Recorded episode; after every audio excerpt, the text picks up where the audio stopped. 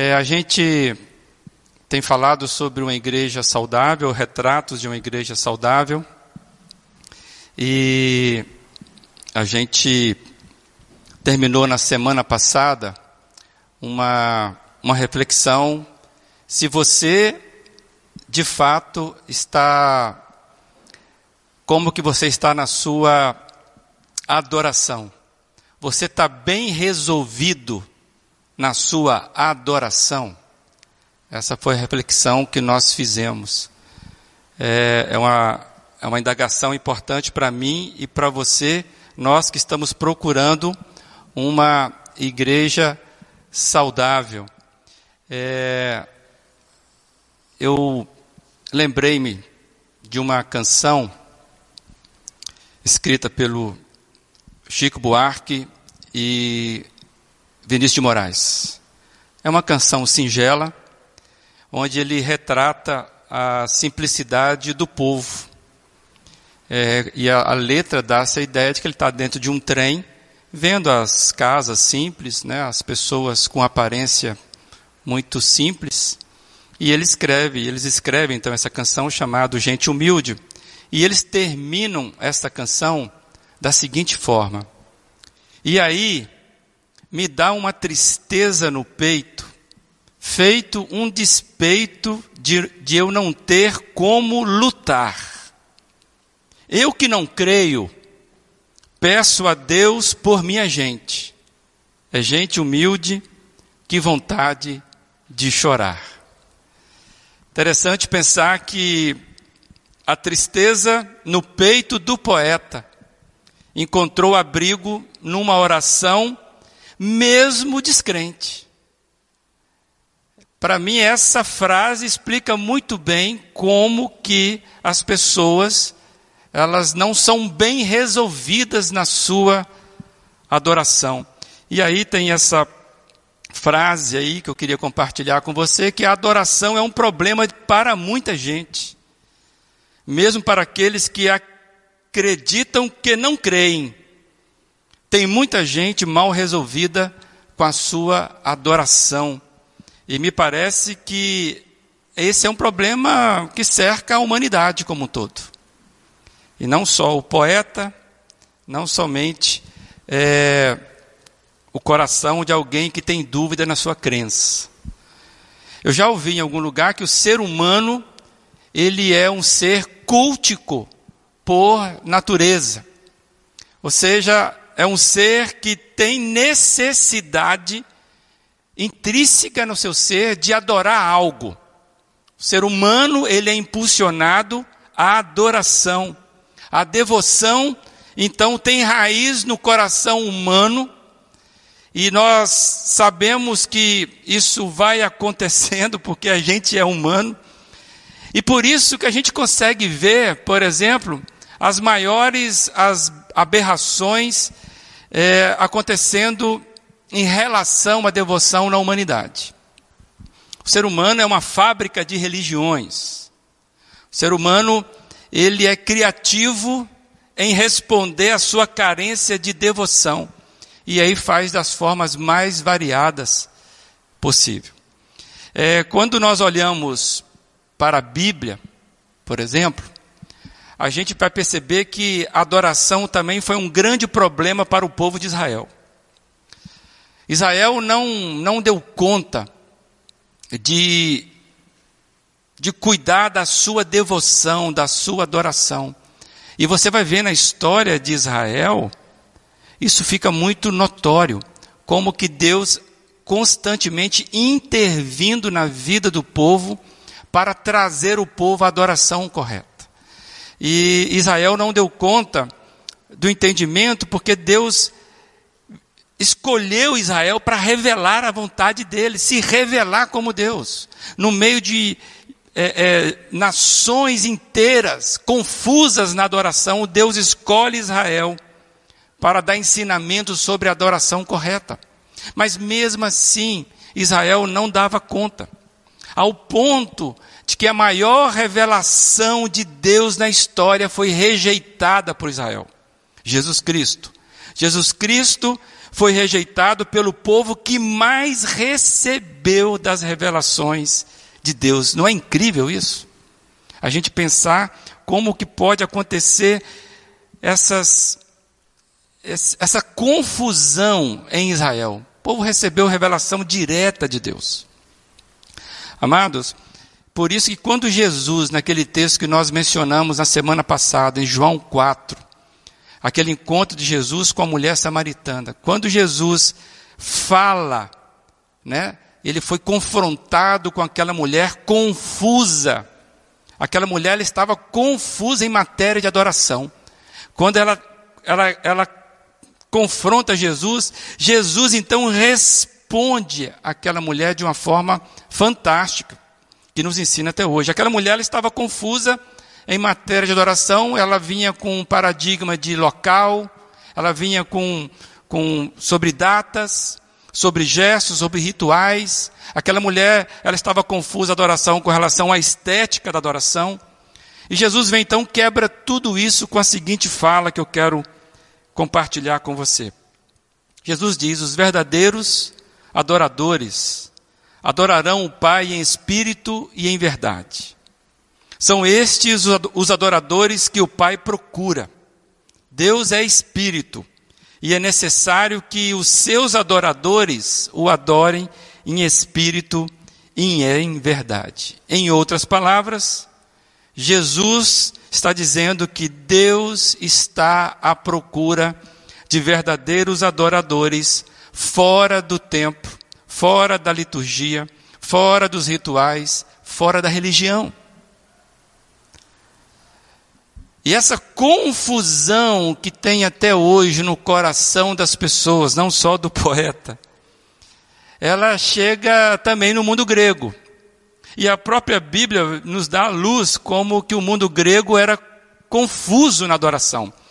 E para nós que estamos hoje aqui, basta nós lembrarmos das produções da Marvel, da DC, que são inspiradas nos deuses ali que os gregos conseguiram construir. E é interessante que tem um texto na Bíblia que fala que Paulo visita Atenas. Atenas é a capital da sabedoria. Atenas era o orgulho da Grécia, pela sua sabedoria, por aquilo que tinha alcançado. E o texto fala que Paulo entra em Atenas e fica admirado não pela sabedoria, não por, pela inteligência, mas que chama a atenção de Paulo é a quantidade de deuses, de ídolos que ali aquela cidade tinha. Tinha um ditado na época que dizia que Atenas tinha mais deuses do que atenienses. Era um exagero, mas representa o quanto que de fato esse povo estava confuso na sua adoração. E eu quero que você perceba comigo como que isso fica forte quando você lê Atos 17.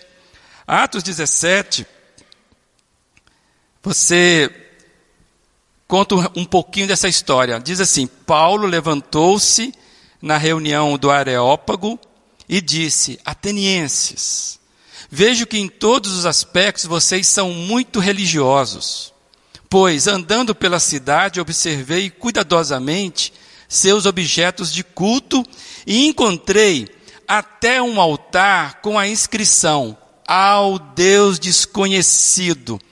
Consegue perceber como que esse povo estava confuso na adoração a ponto de adorar a um Deus desconhecido? Pensando: será que a gente esqueceu algum Deus? Já temos vários, mas será que algum ficou fora? Então eles criam um altar ao Deus desconhecido. E Paulo fala: olha, é sobre o que vocês adoram sem conhecer, é que eu vou anunciar agora. Então, Paulo passa a anunciar a pessoa de Jesus. Amados, o mundo, ele vive uma confusão sobre adoração. E quando Paulo passa a falar sobre Jesus, aquele mundo confuso, a gente entende que a pessoa de Jesus deve pôr fim à confusão em relação à adoração. É a pessoa de Jesus. Jesus é o fim das amarras religiosas que podem nos causar tanta confusão, porque o nosso coração ele é inclinado à devoção e ele vai ser devoto de alguma coisa. Jesus então é pregado por Paulo para tentar tirar as amarras daquelas pessoas na confusão que elas estavam. E diz o texto que poucos ouviram Paulo, a maioria virou as costas e não quis mais ouvir Paulo sobre isso. Mundo confuso sobre adoração. E amados, eu entendo que isso é tremendamente importante para nós que somos uma igreja. Eu estou falando a uma igreja, sou pastor de uma igreja. Essa transmissão ela está sendo feita a partir de um canal de uma igreja. Você que está do outro lado aí, por certo, se não é desta igreja, você tem alguma relação com a igreja ou com Jesus Cristo. Mas falando mais uma fala de igreja, isso é muito importante a gente pensar, por quê? Porque nós temos templo, nós temos liturgia, nós temos é, louvor programado, nós temos rituais de certa forma, e coisas semelhantes, e uma igreja, ela precisa estar bem resolvida em relação à sua adoração. Porque senão a, haverá confusão mesmo dentro de uma igreja que queira, de repente, ser uma igreja de fato, como diz a série de mensagens, igreja saudável. Nós precisamos ser saudáveis, saudáveis na, em relação à nossa adoração. Não precisamos, não podemos ter confusão quanto, enquanto a isso. Na semana passada, e eu vou lembrar de novo hoje, a gente trouxe a, a, uma frase do Felipe Yancey, uma frase importante que nos ajuda a entender isso. A igreja existe não para oferecer entretenimento, encorajar vulnerabilidade, melhorar a autoestima e facilitar amizades. A igreja faz tudo isso, mas ela não existe para isso. A igreja existe para adorar a Deus. E Filipe Yancey então termina: se falharmos nisso, a igreja fracassa. Por isso que muitas igrejas, no decorrer da história, fecharam suas portas ou mesmo se tornaram quase que um, um clube social. Amados, nós não podemos ficar inertes com relação a essa frase, porque, como a gente quer um retrato mais saudável possível, eu sou de uma época que se queimava retrato, né? se queimava filme. E eu trouxe uma tela para ajudar isso. É um, um, um filme desgastado, arranhado. E, a gente precisa ficar atento a esse alerta, por quê? Porque o fracasso de uma igreja, um fracasso de uma igreja bate a porta quando Deus já não encontra verdadeiros adoradores entre os seus membros. O fracasso de uma igreja não vem das ameaças externas, dos perseguidores, sejam eles de ideologia, sejam eles de opressores políticos. O fracasso de uma igreja bate a porta dela por dentro. É quando Deus não encontra verdadeiros adoradores entre os seus membros. Meus queridos, irmãos, eu quero falar na condição de irmãos de vocês nós precisamos urgentemente fazer uma reflexão e sermos sinceros em responder à pergunta que nós começamos na semana passada. Somos uma igreja de verdadeiros adoradores? Essa pergunta ela precisa ser feita por nós, não por mais ninguém. E eu convido a você a pensar sobre isso. Somos uma igreja de verdadeiros adoradores? Imaginando, assim, de forma espiritual, quando Deus olha para a igreja dele, ele olha para a igreja dele, o que, que ele enxerga? Hoje de manhã eu fiz uma, uma ilustração e vou fazer agora à noite, porque também nós temos cadeiras vazias aqui.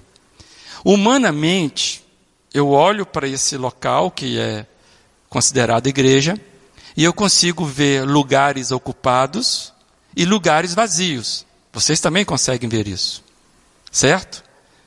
E a analogia é, espiritualmente falando, quando Deus olha para a igreja dele, o seu lugar, ele vai encontrar, ou ele vai estar vazio, em relação à adoração. Deus olha para a igreja dele buscando verdadeiros adoradores. Nosso lugar está ocupado ou está vazio? Não podemos ter confusão na adoração na igreja. Amados, e pela importância desse assunto, é que nós na semana passada começamos a refletir, nós temos refletido numa igreja que tem uma ambiência saudável, que é a igreja que estava nascendo em Atos. Essa igreja serve de espelho para nós em várias frentes. E aí, amados, eu, na semana passada, nós lemos, é, porque nós somos interessados em não falharmos na nossa adoração. Porque se nós falharmos na adoração, nós vamos falhar enquanto igreja. Então eu te convido, né, a cada um, convido você a, a estar voltando ao texto com esse olhar hoje. Mais uma vez, texto de Atos 2, 46 e 47. Acho que até o final todo mundo vai decorar esse texto, que assim seja. Todos os dias continuava a reunir-se no pátio do templo, partiam pão em suas casas e juntos participavam das refeições com alegria e sinceridade de coração louvando a Deus e tendo a simpatia de todo o povo. E o Senhor lhes acrescentava diariamente os que iam sendo salvos. Na semana passada, eu perguntei para você qual o título que você daria a essa perícope aí, né, esse pedaço. Qual o título? E eu revelei o meu título. Eu cocei a cabeça e falei: não, essa igreja aqui, é uma, o título que daria é Uma Igreja Adoradora, ou Ambiência de uma Igreja Adoradora. E por causa disso, eu comecei a refletir sobre os aspectos de adoração que eu via nessa igreja. Amados, nós temos falado aqui que a dinâmica da igreja, o movimento de vida de uma igreja deve girar em torno de um tipo de pessoa. Os salvos, nós já falamos sobre isso aqui.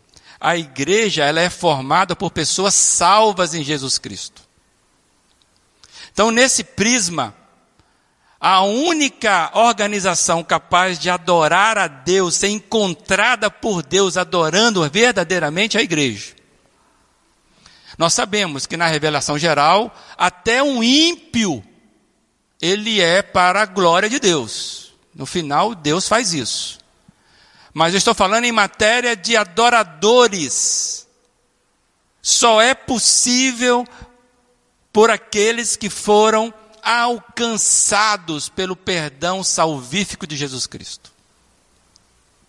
É nesse jeito que eu estou dizendo que tem um tipo de gente que de fato consegue adorar a Deus verdadeiramente. São os salvos. São os que foram encontrados por Jesus. Fora disso, hum, não sei se é possível. É, e quando Jesus fala ali e é Jesus que está falando, gente. Deus está à procura de verdadeiros adoradores. A gente percebe que esse é o princípio de, que está lá desde o início da história da revelação. Sempre foi assim. E esse princípio, amados, continua valendo. É o mesmo princípio que vimos que separa Abel de Caim. A gente vê lá que Deus encontra primeiramente a pessoa, encontra Abel, para depois encontrar o seu culto. E Deus, não encontrando Caim, não consegue receber a sua oferta. Este é o princípio. E nós dissemos que esse, em cima deste princípio, então, toda a construção da vida de Israel em relação à devoção a Deus vai ser construída. Aí vai ficar um monte de coisa aí, mas Deus queria ensinar o povo. Vai vir templo, vir tabernáculo, vir um monte de coisa. Mas o princípio continuava valendo e continua valendo, amados. E esse princípio ele passa por Israel como didática para nós e chega à igreja. Chegando à igreja é nosso assunto. É, e quando eu olho mais atentamente esse texto que nós vimos em Atos, eu pergunto a você: quais são as pistas de adoração desse texto? Quais são as, as pistas, as características que apontam para a adoração nesta, nesta igreja que nós acabamos de ler em Atos? É, eu, tenho, eu entendo que tem várias aqui, eu vou pensar algumas. Mas hoje eu vou tratar apenas de uma. Se Deus permitir, a gente vai conversar sobre isso. A gente vai conseguir, em nome do Senhor Jesus, refletir sobre várias características que a gente vê que esta era uma igreja adoradora. Então, hoje, começando, eu queria trazer para você essa primeira característica. Uma igreja adoradora ela tem ambiência acolhedora e comunitária. Uma igreja adoradora, ela tem ambiência acolhedora e comunitária. O texto diz que todos os dias continuavam a reunir-se no pátio do templo. Pararam aqui um pouquinho. Amados, ninguém sério, ninguém que de fato se importava, iria ao templo para mascar chiclete ou para passar tempo. Ir ao templo significava alguém que de fato tinha uma devoção para prestar a Deus. Vamos lembrar, essa aqui é a igreja dos apóstolos, é a primeira igreja. E essa igreja era formada na maioria por pessoas de cultura judaica. E para o judeu, o templo é um local extremamente significativo. E aqui está dizendo que esse povo que foi alcançado pelo Espírito Santo, que estava se, se transformou na primeira igreja, era tudo muito novo, eles, eles não sabiam como é que iam relacionar com a, a cultura antiga, com a cultura nova. O texto diz o seguinte: que eles iam ao templo. Como já lembrei, eles não iam lá para mascar chiclete ou para passar tempo. E se você continuar, continuar lendo o texto, o próximo verso, que é o próximo capítulo, diz que certo dia Pedro e João subindo ao templo, na hora da oração, às três da tarde. Repara, que o texto está dizendo, olha, eles se reuniam, eles iam ao templo e de repente, olha, certo dia estavam subindo na, na hora da oração. Amados, eles continuaram por um bom tempo adorando no templo. Eles, naquele primeiro momento, não abandonaram o gosto da prática da oração comunitária. Eles continuaram, amados, a estarem ali na devoção em volta daquilo que eles conheciam. Mas o que é mais belo nesse texto? Eles não se limitavam aos horários formais do templo. A adoração daquele pessoal não era prisioneira de uma religião que era centrada ao templo. O texto continua dizendo que eles partiam pão em suas casas e juntos participavam das refeições com alegria e sinceridade de coração. Consegue entender esse movimento? Muitos entendem que o partir do pão aqui refere-se à ceia do Senhor. E faz sentido. Por quê? Porque os irmãos vão lembrar que um dos últimos gestos de Jesus foi a instituição da ceia do Senhor com esses apóstolos. Isso foi algo marcante, porque foi na hora que Jesus foi preso, praticamente. E também isso se tornou ensino entre a igreja. Basta ver que nós aprendemos isso com Paulo. Paulo fala isso: olha, eu estou ensinando à igreja o que eu, que eu fui ensinado, o que eu, o, que eu, o que eu recebi. Então, se sendo assim, esse pessoal fazia em memória do Senhor na informalidade de reunião em casas. Sem nenhum problema com isso. Eles eram a igreja que tinha um espírito de adoradores. E eles não perdiam tempo nas suas reuniões. E de qualquer forma, mesmo que você não veja assim, o que nós vemos claramente é que eles tinham o hábito de estarem juntos. A sensação que nós temos é que esse pessoal se coçava para estar junto. Eles queriam criar uma ambiência, então, comunitária de alegria e viviam isso, uma alegria sincera e mais, uma alegria sincera, harmoniosa com o temor de Deus.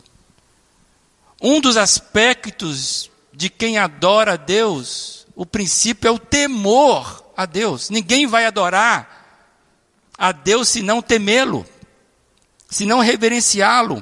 E o texto ainda diz isso, amados, para a gente. Essa, essa harmonia onde Deus é engrandecido, porque o texto fala, louv, versículo 47, louvando a Deus e tendo a simpatia do povo, e o Senhor lhes acrescentava diariamente os que iam sendo salvos. Amados, é uma importante marca desta igreja que nós estamos vendo em Atos. A adoração, a, a, uma igreja adoradora. E o que a gente percebe que a marca dessa igreja adoradora é o gosto de estarem juntos, é o gosto de se alegrarem juntos, é o gosto de louvarem juntos, de compartilharem as coisas. A igreja de Atos me parece é um tipo de gente que, como eu disse de manhã, que inventava receita nova só para estar tá ali de novo falando sobre a receita. Aí, enquanto amassavam ali a massa, eles diziam: sabia que Jesus me pegou um dia e me amassou? Eu estava totalmente destruído Jesus parece que foi me, me, me amassando, mas de repente eu fui ganhando vida. Fui ganhando vida como um, um, uma massa vai ganhando vida para alimentar as pessoas. E hoje eu falo do que ele fez na minha vida. Imagina assim essa ambiência. Amados, a, a, é tão importante essa ambiência de camaradagem, de amor, de compartilhamento, significando uma igreja que é verdadeiramente adoradora, que João, o evangelista João, que fazia parte dessa igreja, que sentou junto com Jesus, João escreve três pequenas cartas. Lá no final da Bíblia você vai encontrar esses três WhatsApp de João. É tão, tão pequenininho que poderia ser classificado hoje como WhatsApp. E no primeiro WhatsApp de João, lá no, no capítulo 4, ele diz assim: Ninguém, está aí projetado para os irmãos, ninguém Ninguém jamais viu a Deus. Se amarmos uns aos outros, Deus permanece em nós e o seu amor está aperfeiçoado em nós. Vamos pensar o que ele está dizendo aqui? A única possibilidade de alguém ver Deus é nas relações de amor. Amor sincero. Ninguém jamais viu Deus, mas se amarmos uns aos outros, Deus permanece em nós e Ele é aperfeiçoado em nós. Uma igreja que tem a marca da adoração comunitária, ela tem essa característica do movimento de Deus entre elas. E vamos lembrar aqui, quando João escreve que o amor é aperfeiçoado entre nós, a manifestação do amor só é possível na prática. Vamos pensar aqui. Hoje em dia, qual é o desafio da, de uma igreja? Qual é a necessidade que a igreja precisa demonstrar diante de um mundo extremamente disperso? João está dizendo que uma igreja que tem a sua marca de oração, ela é comunitária. Ela é e ela, na sua comunidade, seu jeito de reunir, ela chama a atenção das pessoas que conseguem ver a manifestação divina nas relações. É isso que ele está dizendo. Amados, a relação, a ambiência onde o amor ele, ele é doado de forma sincera, onde ele tem doação, receptividade, sem medo, sem preconceitos, sem religiosidade. Amados, isso testemunha às pessoas que Deus existe. Ninguém jamais viu Deus, mas nas relações de amor da comunidade adoradora, Deus aparece para as pessoas. Seria uma tradução desse texto. E hoje, mais do que nunca, quando nós vivemos numa, numa ambiência onde é, há dispersão, distanciamento, individualismo em excesso, quando a gente percebe que muitas pessoas estão desacreditadas nas relações daquele amor sincero, estão desacreditadas do amor de Deus. Onde é que está Deus nesse mundo atual? Amados, o, o testemunho de uma igreja que aprende a adorar de forma coletiva, uma adoração comunitária, é testemunho, é proteção para ela. E eu quero entrar nisso porque nesses tempos de dispersão, de crença, de descrença, inclusive da igreja institucional ou institucionalizada, nesse tempo de, de, da virtualização da vida cristã, nesse tempo onde a igreja ela, ela, ela está a um clique do meu gosto do meu desgosto, do meu like ou do meu dislike. Nesse tempo de dispersão, uma igreja que protege a adoração comunitária, ela está cuidando do testemunho dela. E nós somos chamados a testemunhar do amor de Deus. Então tem duas frentes aqui. Somente uma igreja adoradora é capaz de experimentar esse impactante testemunho que ao mesmo tempo se protege numa adoração comunitária. Você sabe disso, eu sei disso. Hoje, inclusive, os nossos bancos aqui, desculpa, nossas cadeiras estão com a distância considerável. Estamos sendo treinados para um distanciamento, para desconfiar do próximo. O próximo é a ameaça para nós. Então, mais do que nunca, amados, se nós encontrarmos o jeito, o gosto da adoração comunitária, isso vai ser chave de vida para nós. Porque nós somos treinados constantemente a não ficarmos mais juntos. Então, o distanciamento responsável de uma igreja, e precisa, e precisa ter, todo mundo está de máscara aqui, precisamos ter isso, mas o distanciamento responsável de uma igreja inclui a adoração comunitária. Porque senão nós vamos ficar secos, fechados e não seremos encontrados. E eu quero dizer que isso é tão importante que a igreja, que a, a igreja foi alertada sobre esse aspecto. E eu queria ler com você Hebreus capítulo 10, 25. Olha se não faz sentido o que está esse texto, o que esse texto está nos dizendo. Não deixemos de reunir-nos como igreja, segundo, segundo costumes de alguns, mas procuremos encorajar-nos uns aos outros, ainda mais quando vocês veem que o dia se aproxima, ou se aproxima o dia, com D maiúsculo, a volta de Jesus. Amado, se esse texto já fazia sentido há dois mil anos atrás, muito mais para nós hoje, que estamos mais perto do dia. E o texto está dizendo que são nas nossas nossos encontros, que há o encorajamento mútuo, que há o despertar de um jeito de procedimento que o mundo não está mais acostumado. Amados, é na adoração comunitária que milagres de Deus acontecem. E nós carecemos disso e precisamos estar alertas para isso. Então, nesse tempo confuso, o que, é que nós precisamos ter? Primeiro, criatividade. Precisamos ser criativos nesses tempos de distanciamento responsável e criarmos maneira de não nos dispersarmos. Quando o ano passado começou toda essa loucura, a primeira preocupação que me veio à mente enquanto pastor de uma igreja é como é que eu faço para não que a nossa igreja não disperse. Depois de um mês de, de férias, todo mundo gostou, né? Um mês de férias de igreja, de pastor, todo mundo estava satisfeito com isso. E eu me lembro que no dia seguinte, quando teve a, a, a paralisação, eu fui para a rede social com meu celular meio ainda desgonçado. E eu botei no meu coração, enquanto eu puder ficar linkado com as pessoas da minha igreja, eu vou fazer isso. E o ano de 2020, graças a Deus, com o apoio da equipe técnica, conseguimos comprar inclusive câmeras. O pessoal topou, o pessoal da comunicação. E todos os dias nós tivemos em 2020, praticamente todos os dias, uma transmissão. E nós chegávamos a, a, a, até vocês numa transmissão. A ideia era, cara, a gente precisa estar linkado.